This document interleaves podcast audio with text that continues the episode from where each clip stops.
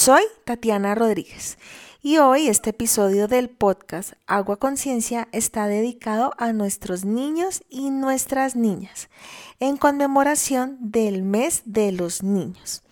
Para esto los voy a invitar a escuchar a nuestra ya conocida representante de las generaciones futuras, Amelia. Tú y yo comprendemos que el amor no es un partido de fútbol porque aquí nunca ganará ninguno la partida. Tú y yo buscaremos el amor, lo sé pero no lo encontraré, más no. Porque yo soy como el viento y tú eres lluvia, lluvia, lluvia, arco iris. Vienes y te vas mojando mis cabellos, lluvia, lluvia, arco iris. Vienes y te vas dejando tu recuerdo. ¡Wow! Te cuento que aquí en directo, en Agua Conciencia, está naciendo una estrella. Qué bonito canta esa mujer. Claro está que de acuerdo a mi experiencia con niños y niñas, yo modificaría un poquito la canción y cantaría algo así como lluvia, lluvia, arco, iris, vienen y se van y dejan un reguero, pero por todas partes, son pequeños huracanes. Por donde pasan los niños, hay huracanes de emociones que hacen volar juguetes y quedan regados por todo el piso. Ahí toca poner cara de papá bravo y ayudar a guardar a seis u ocho manos. Uy, no, yo sí creo, eso es como un tornado de reguero, tienes toda la razón. Y además yo creo que niño y niña que se respete viene con reguero incluido. Y para nosotros los papás y mamás no hay nada más terapéutico que cantar mientras uno em, hace oficio, ¿no? Y recoge todo y recoge todo lo que dejan botado. Cuento que además de cantando, yo voy bailando. Pero hablando de niños y niñas, regueros, lluvias, arcoíris, tormentas y demás, mira que siempre he tenido curiosidad por saber ¿Por qué se habla tanto del fenómeno de la niña y el niño? Y que viene y que llega, pero que se va, que dejan estragos, pero que nadie hace nada. ¿Será que no tiene que ver con el comportamiento de los niños y las niñas? Oye, sí, ese tema está súper candente. cada rato dicen que se acerca el fenómeno del niño, que viene una niña, bueno, en fin. Pero yo no creo que tenga que ver con la forma de ser de ellos. Porque mira, Ricardo, que yo pienso que la forma de, de actuar, pues, de los niños y las niñas y sus reacciones tan eh, esporádicas, como tan espontáneas, yo creo que depende mucho de su vida familiar, como del entorno, pues yo no creería eso. Lo que sí me parece es que lo que mencionas, el fenómeno del niño y la niña, están muy de moda. Algo así como el cambio climático, la transición energética, lo verde, lo natural. Bueno, la verdad es que yo he escuchado algunas cositas del fenómeno del niño y de la niña y lo que sí sé es que siempre han estado con nosotros y van a estar por toda la eternidad. Es decir, hasta el fin de los tiempos. Que tengan relación con el cambio climático, bueno, no, eso sí no lo sé, no, no soy experta en, asuntos de climatología, eh, pero estos dos fenómenos eh, tengo entendido que tienen que ver con la variabilidad climática y que se originan principalmente muy cerquita aquí de nosotros, en las aguas ecuatoriales. De hecho, pues se generan en el Océano Pacífico. Y para que se presenten, creo que tiene que haber así como, como que todo se une, ¿no? O sea, que son todas casualidades que van a, a, dejar que estos fenómenos aparezcan. O sea, tiene que haber unas condiciones especiales del viento, eh, otras condiciones especiales de la temperatura de agua en el océano. O sea, tiene que haber como un cóctel eh, perfecto que solo lo hace la naturaleza para que estos fenómenos aparezcan, el niño y la niña, o no aparezcan, sino como que mm, se presenten, diría yo. Sí, tienes razón.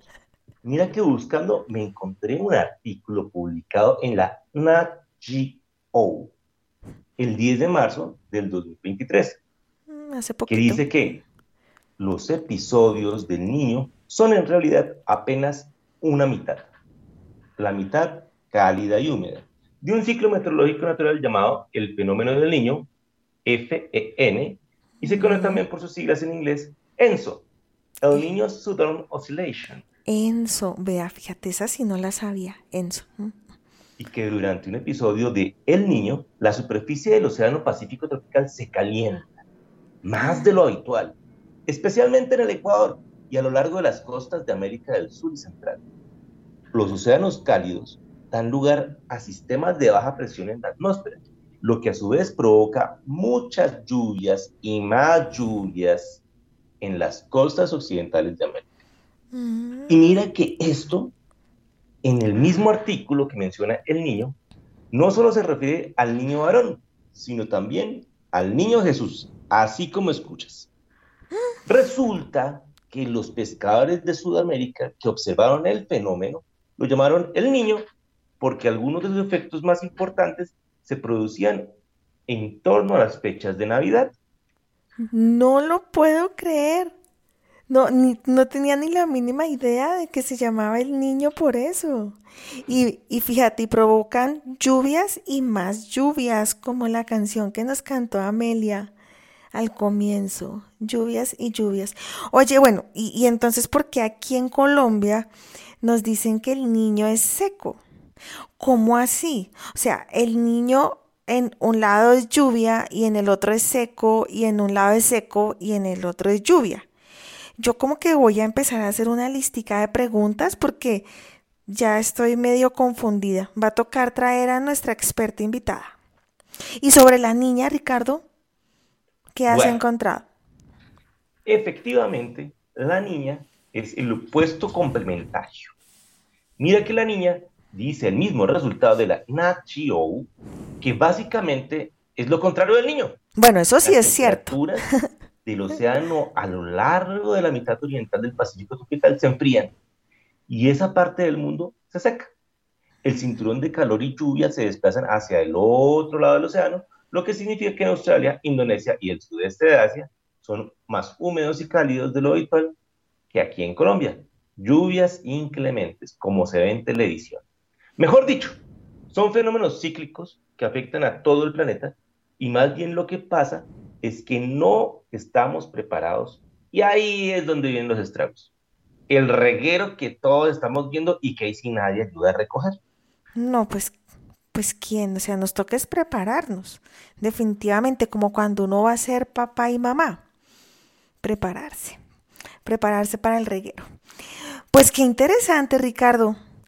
Como siempre, yo creo que eh, la verdad es que es súper necesario que aprendamos más. Te propongo, como siempre, que invitemos a una ingeniera experta en climatología. Y yo que estaba pensando, Ricardo, que el fenómeno de la niña se llamaba por lo sentimental que suelen ser las niñas. O sea, lo digo por mi experiencia personal, que tengo dos niñas y eso son lágrimas y lágrimas y lágrimas. Parece que tuvieran, parece que tuvieran champú todo el día. Te cuento que yo pensé que se llamaban el fenómeno del niño porque los niños lloran de para adentro, pero dejan todo regado. No, bueno, yo sí creo que tenemos listo de una. Vamos a invitarla. Buenas noches, ingeniera Heidi. Gracias por estar hoy como nuestra invitada especial en este sexto episodio del eh, podcast Agua con Ciencia.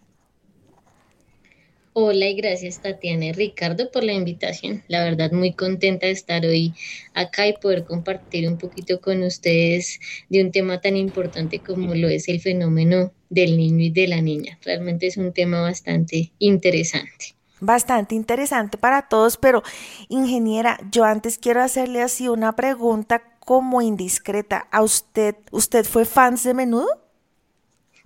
Sí, Tatiana, ¿quién no?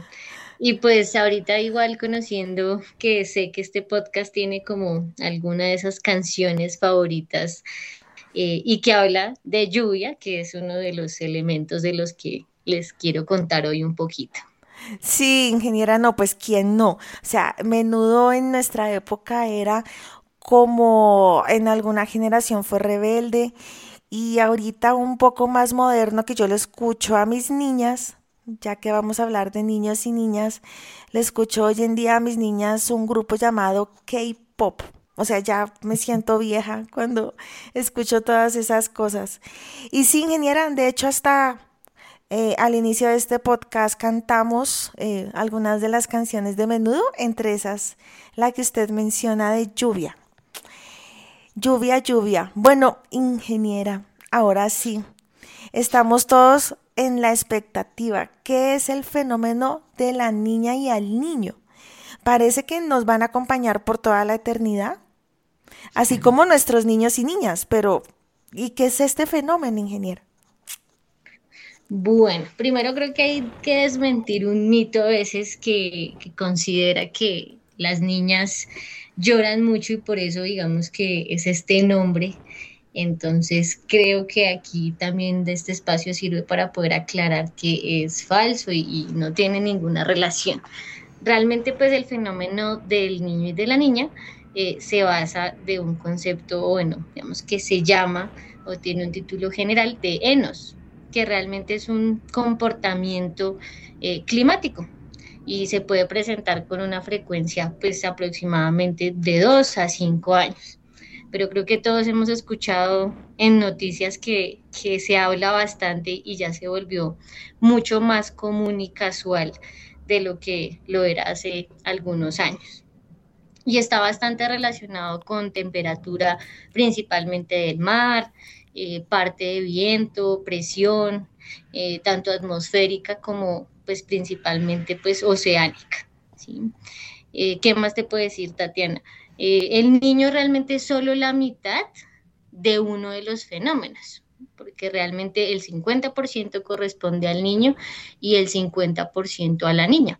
Inclusive también podría decir que no solo se presenta pues en nuestra región, digamos que en el Ecuador, sino también inclusive las latitudes sur y norte también presentan estos mismos fenómenos, incluso se presentan de forma inversa. Mm, en el caso pues del, del, niño, pues uno hablaría que es más como una temperatura o, bueno, una percepción de un clima un poquito más cálido, eh, mientras que la niña, pues digamos que sería esa otra mitad y presentaría como más una variabilidad o se tornaría un poco más frío pero mientras nosotros eh, presentamos, no sé, un fenómeno del niño, que sería una presencia cálida en lo que es el Ecuador, que estaría Colombia, dentro de esos países, eh, en el caso de las latitudes sur y norte, ellos presentarían fenómeno de la niña. Entonces tendrían climas eh, fríos e inclusive pues altas precipitaciones y pues si es bastante intenso, incluso hasta inundaciones. Y mientras nosotros presentamos un fenómeno de la niña, o sea que tenemos estas altas precipitaciones, en el caso de Colombia y toda la parte del Ecuador, en las latitudes sur y norte, pues tendrían el fenómeno inverso, que es en este caso, pues es el niño. Eh, altas temperaturas, inclusive de nuevo, si son fenómenos extremos, pues tendríamos hasta sequías. Qué interesante, ingeniera. Perdone, le hago una pregunta. Entonces, de para pues quitar este mito que tiene que ver con el comportamiento de, del niño y la niña en su infancia, ¿de dónde reciben el nombre de niño y niña? Pues realmente es curioso el nombre de niño y fue, digamos que, dado en un momento eh, por una casualidad de una temporada, en este caso pues de diciembre, unos pescadores eh, más o menos en Perú eh, comentan que pues encontraron que cuando sacaban sus fenómenos y toda la parte de pesca sentían eh, que la temperatura del océano era un poco más alta. Y pues le colocaron el niño, pues digamos que relacionando con la época de diciembre. Entonces, realmente no es por los comportamientos que puede llegar a tener un niño y una niña, sino realmente es la casualidad del mes de la época pues de diciembre. De la época del niño Dios y allá entendí, y su complemento la niña. E, estaba yo pensando y si esos pescadores hubiesen sido en Finlandia, pues allá es Santa Claus. Entonces el fenómeno ya sería Santa Claus y no sé, otro, otro nombre. Bueno, gracias a Dios. La señora Claus. Y la señora Claus. Entonces gracias a Dios fue observado por personas de, nuestras latitudes que celebran la Navidad y la llegada del Niño Dios a fin de año. Qué interesante. Ingeniera, eh, ahorita está pues eh, de moda, ¿no? La, la palabra cambio climático, eh, efectivamente fenómeno del niño y la niña, toda esta variabilidad que influye el cambio climático en, en la, digamos, como la intensidad de estos fenómenos. Pues Tatiana, te cuento. Realmente a veces uno confunde dos conceptos importantes dentro de, del clima y es clima y tiempo atmosférico. En el caso del tiempo atmosférico estamos hablando de un fenómeno pues relativamente inmediato, unas características eh, inmediatas. Pues de eso hablamos de temperatura, precipitación, viento, presión atmosférica, nubosidad pero pues son parámetros, digamos que temporales y que pues se tienen en cuenta como, no sé, haz de cuenta que uno sale normalmente o por las mañanas se levanta y a veces una de las primeras cosas que hace es abrir la ventana y uno mira cómo está la parte exterior. Entonces, si uno ve algunas nubes, uno ya va a decir, uy, hoy, eh, en este caso sería el tiempo atmosférico, va a estar un poco nublado, frío, lluvioso, o pues si tenemos algunos de estos climas eh, que, no sé, amanece haciendo un poquito de sol, entonces vamos a decir, uy, el día va a estar soleado. Entonces realmente el tiempo es algo pues como inmediato, o sea, a un corto plazo. El clima es estos mismos factores y digamos que estos elementos que ya te mencioné, temperatura, precipitación, pero pues a una escala temporal mucho más larga. Entonces hablamos aproximadamente históricos de 30 años. Por eso, digamos que Bogotá se considera que tiene un clima frío, mientras que pronto si nos vamos a Girardot, eh, a Melgar, nosotros ya inmediatamente visualizamos que van a tener un clima eh, cálido, ¿sí? digamos que caliente como para ir de vacaciones.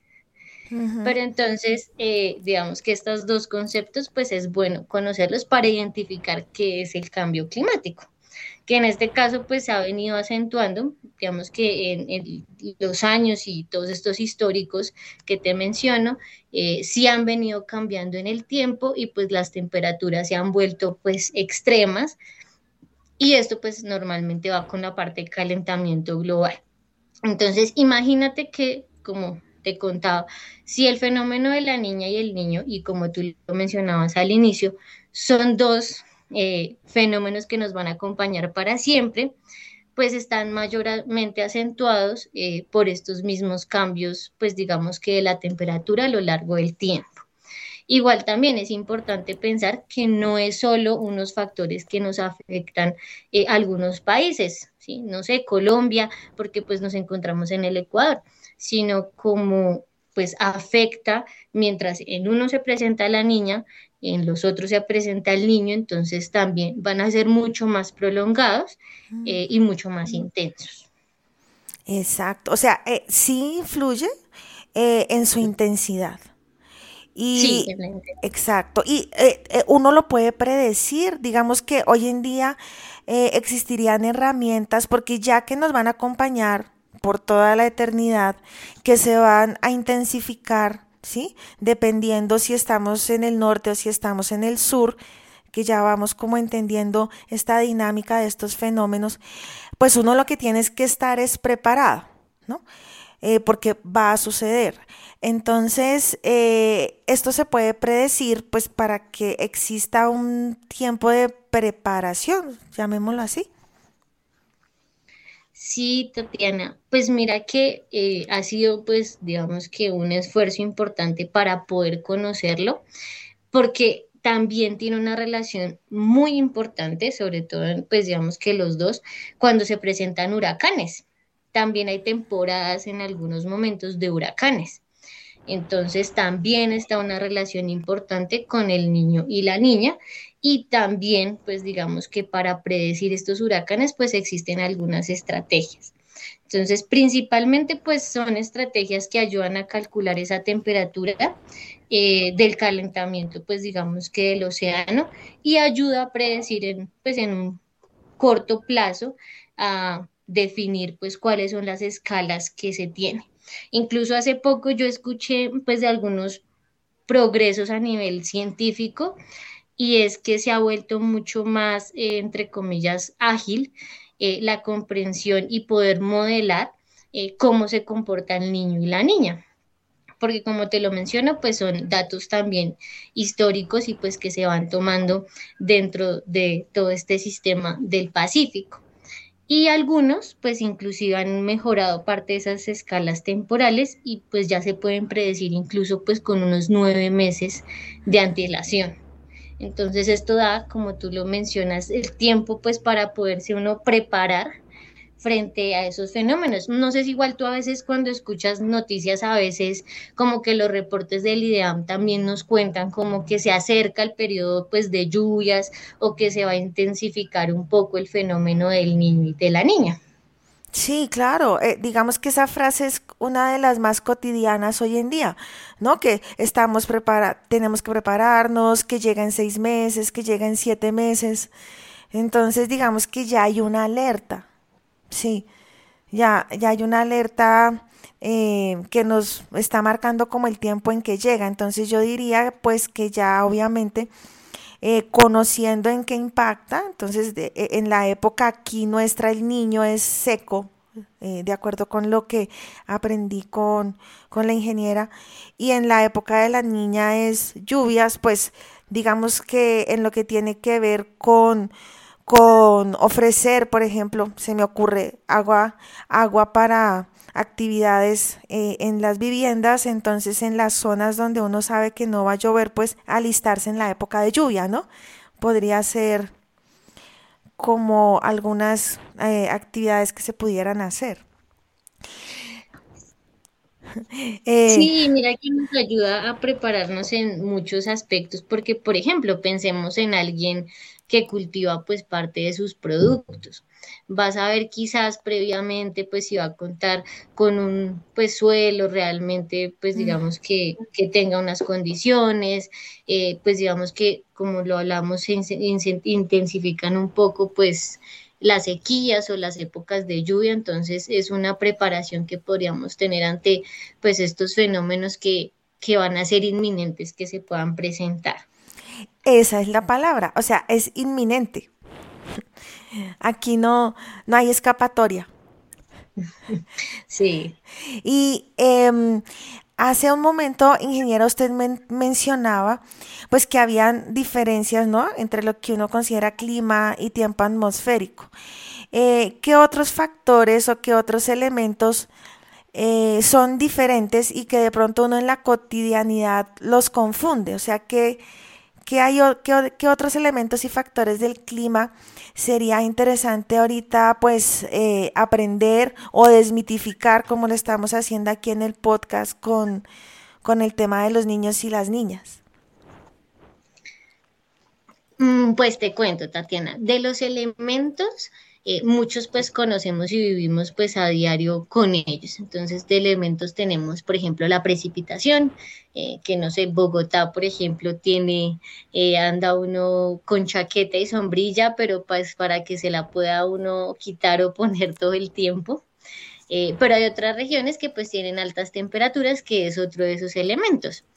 existe la nubosidad, entonces esa presencia de muchas nubes o poquitas nubes en el cielo.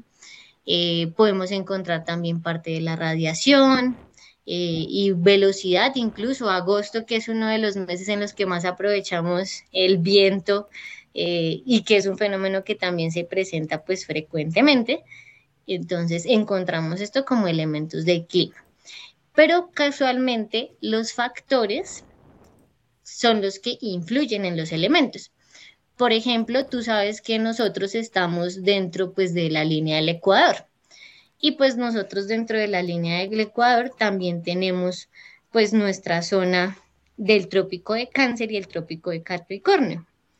Aquí también pues encontramos ciertas temperaturas, nuestro clima también está especificado, pero esto va muy relacionado con nuestra latitud.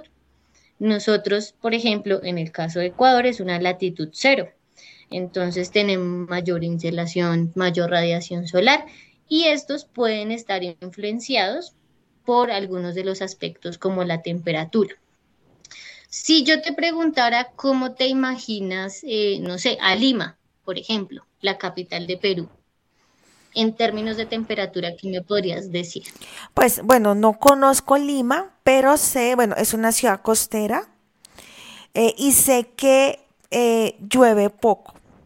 Porque lo sé? Alguna vez tuve la fortuna de conocer a una, a una peruana, fue compañera mía de salón y ella nos contaba algo muy curioso que nos decía que los techos de las casas en Lima eran planos, no, no tenían así como casi inclinación porque pues allá no llueve casi y pues no tenían como la necesidad de recoger el agua lluvia.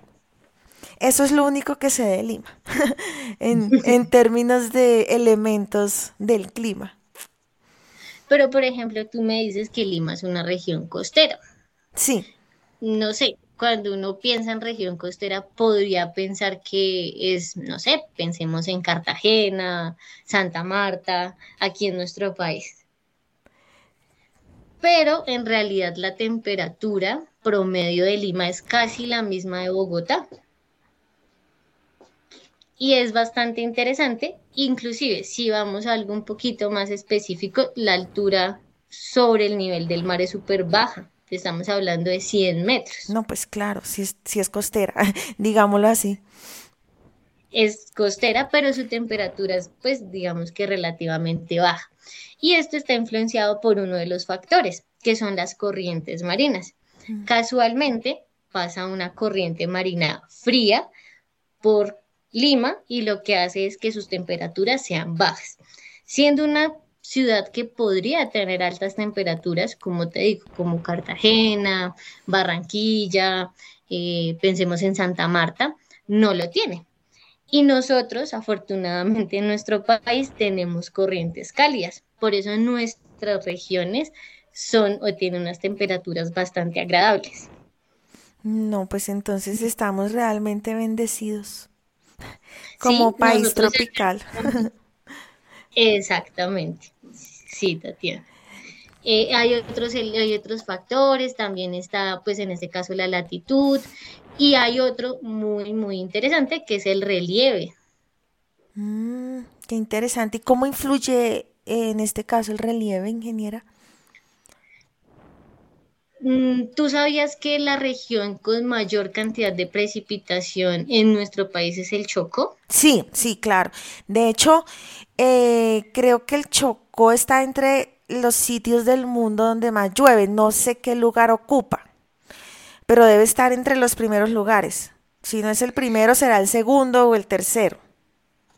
Sí, pues te cuento que en el Chocó, pues también estamos hablando de una región, pues costera que asumiríamos de nuevo que tiene unas altas temperaturas. Pero pues una de sus influencias importantes es parte del relieve, en este caso pues nuestras cordilleras.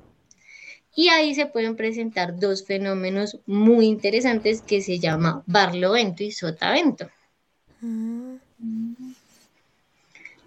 En el caso de barlovento estamos hablando que pues parte de los vientos que llegan hacia uno de los costados de estas cordilleras, pues hacen que sea totalmente seco. Entonces ahí va a ser la zona donde va a llover bastante. Pero como toda la humedad se queda recogida en esta parte del frente, de esta primera parte de la cordillera, la otra parte es totalmente seca. Entonces, pues vamos ahí a tener azotavento. Mm, no, no sabía, ingeniera. Estoy aquí aprendiendo.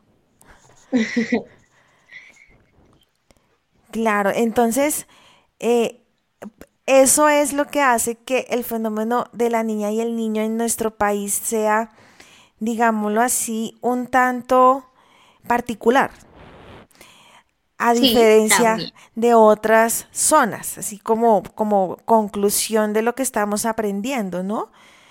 Eh, mientras eh, en, en, los Estados Unidos eh, el relieve, ya comprendimos que el relieve influye, la temperatura, las corrientes marinas, claro, eso es lo que nos hace ser tan particulares con nuestros propios fenómenos del niño y de la niña. Digamos que estoy concluyendo eso. Exactamente. Mire que de este, de este tema cada rato hay noticias. Eh, um, acabo de hacer una búsqueda muy rápida en Google eh, en este instante y hay una noticia de hace apenas dos horas. Dos horas en el tiempo, en nuestro periódico, en la que dice las posibles consecuencias del fenómeno del niño en América Latina según la FAO. Y es exactamente lo que, eh, eh, lo que la ingeniera nos mencionaba en relación con los cultivos, ¿no? E, en lo que tiene que ver con la parte de, de empezar a alterar como esa dinámica de los suelos. Y salió hace dos horas, ingeniera. Sí, si tú también pues lo piensas, de pronto no es solo el fenómeno en el caso pues del niño que se intensifique en términos de, de época que sea muy seca, sino inclusive si también vamos a hablar de la niña, pues se va a intensificar los fenómenos de precipitación.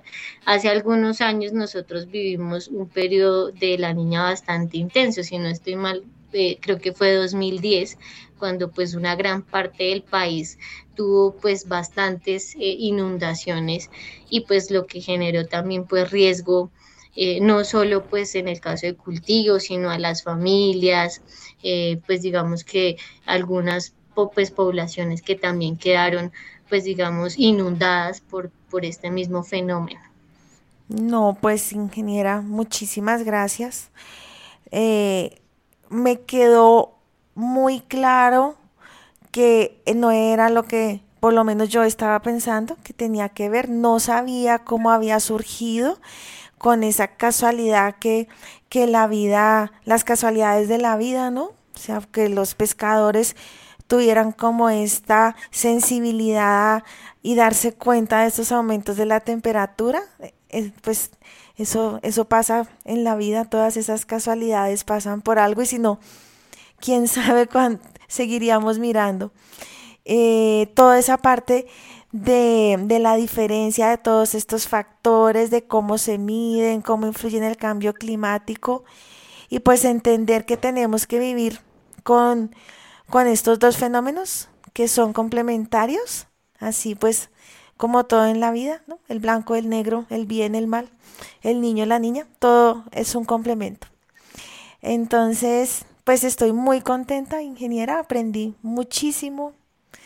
Eh, muchísimas gracias por este espacio. Eh, me quedó súper claro que es este, este universo, perdón, este planeta es como un efecto mariposa. Entonces, uno hace algo acá eh, y algo pasa en, en otra parte del mundo. Como, como algo, bueno, no soy experta en esto, pero tiene que ver algo como no, con la teoría del caos, ¿no? Una pequeña variación que para uno aquí es súper inofensiva, en cual puedes generar los cambios más grandes en otra parte. Es cierto, Tatiana. Y pues igual como también te mencionaba, eh, creo que ahorita ya es, digamos que eh, inusual poder escuchar que los niños no lloran tanto, pero ahora también es muy común decir que las niñas ya no lloran, sino las niñas facturan. Ah, Entonces, creo que eso también quedó bastante claro con este podcast y es que pues no tienen ninguna relación. Cada, pues cada uno niño o niña pues tiene sus particularidades y, es único. Y es, no, pues esa frase está súper de moda y creo que con esto se acaba de afianzar. yo sí, yo sí pensaba que se llamaba la niña por lo sentimental, lo digo por mi vivencia personal, que tengo dos niñas y sí, en mi casa hay lágrimas y lágrimas y más lágrimas. Entonces yo sí lo, lo relacionaba con eso, pero ya me quedó súper claro que mientras acá tenemos una niña que llora, en Estados Unidos podemos tener una niña que no llora y así. Ese es el mundo y pues así es la vida, ¿no? El complemento. Sí, un yin y un yang. Un yin y un yang. Me quitó la palabra de mi mente. Ingeniera, le mando un abrazo. Entonces, pues a sacar sombrilla, a seguir escuchando a menudo y, espero pues que en otra oportunidad eh, volvamos a estar aquí juntas para seguir hablando de estas cosas tan interesantes de la climatología y de la hidrología, la limnología y todas esas áreas en las que usted es una experta. Gracias, Tatiana. Y de nuevo, fue un espacio muy enriquecedor. Bueno, un abrazo, ingeniera. Oye, muy interesante lo que nos contó la ingeniera Heidi. ¿Viste cómo todo está conectado? Cómo el frío del mar peruano, cómo los pescadores que decidieron observar el fenómeno cómo es que las costas de Australia, las costas peruanas, las costas colombianas, un fenómeno que perfectamente pudiera ser entrenado por mil mariposas aleteando y ¡tim! Desastre en Latinoamérica. Es increíble. Todo lo que puede pasar es que definitivamente la naturaleza es sabia, mágica y más compleja de lo que podemos entender. Aquí, maravillados todavía con que tenemos un sistema de chat GPT y todas las cosas artificiales que andan de moda, pero la complejidad de la naturaleza nos supera y estaremos lejísimos de entender. Ah, bueno, mientras tanto voy a hacer algo que sí sé hacer y es recoger este reguerito que me dejaron. que te dejaron tus niños. Sí, yo, yo también quedé eh, impresionada y, además admiro la capacidad de observación de los pescadores peruanos, de, de, notar ese cambio de temperatura que nos contó la ingeniera Heidi. Si hubiese sido yo, pues realmente no había tenido como esa, ese termómetro como para saberlo, pero qué maravilla, ¿no? O sea, esa, esa dedicación y eso solo lo puede hacer gente que sabe de lo que está haciendo, su oficio. Entonces, se la debemos a los pescadores peruanos, que se pusieron bien atentos justo en la época de Navidad. Pues yo también tengo acá un reguero. Bueno, ya por ahí lo hice a un rinconcito, pero sí, pues toca recogerlo. Porque, ¿qué más? Así como el fenómeno del niño y la niña es eterno, pues yo creo que ser papá y mamá es para toda la vida. Entonces, pues bueno, yo creo, Ricardo, que eh, ahora sí hemos llegado al final de este fascinante episodio. A mí me encantó. Este era un homenaje para nuestros niños, para nuestras niñas, para la naturaleza.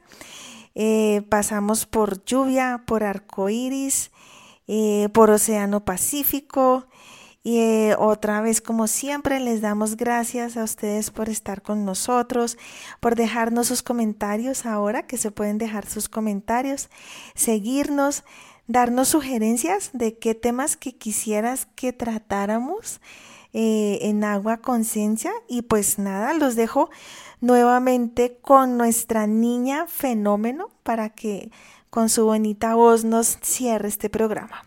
Un abrazo para todos. Chao. Chao. Tú y yo hallaremos el amor después. Y en la calma de que vendrá, lo sé. Cuando pase esta tormenta y se aclare el cielo, tú y yo viviremos el amor así. En la calma que nos trajo Dios. En el arco de colores que traspasa el cielo, lluvia, lluvia, arco iris, vienes y te vas mojando mis cabellos, lluvia, lluvia, arco iris, vienes y te vas dejando tu recuerdo.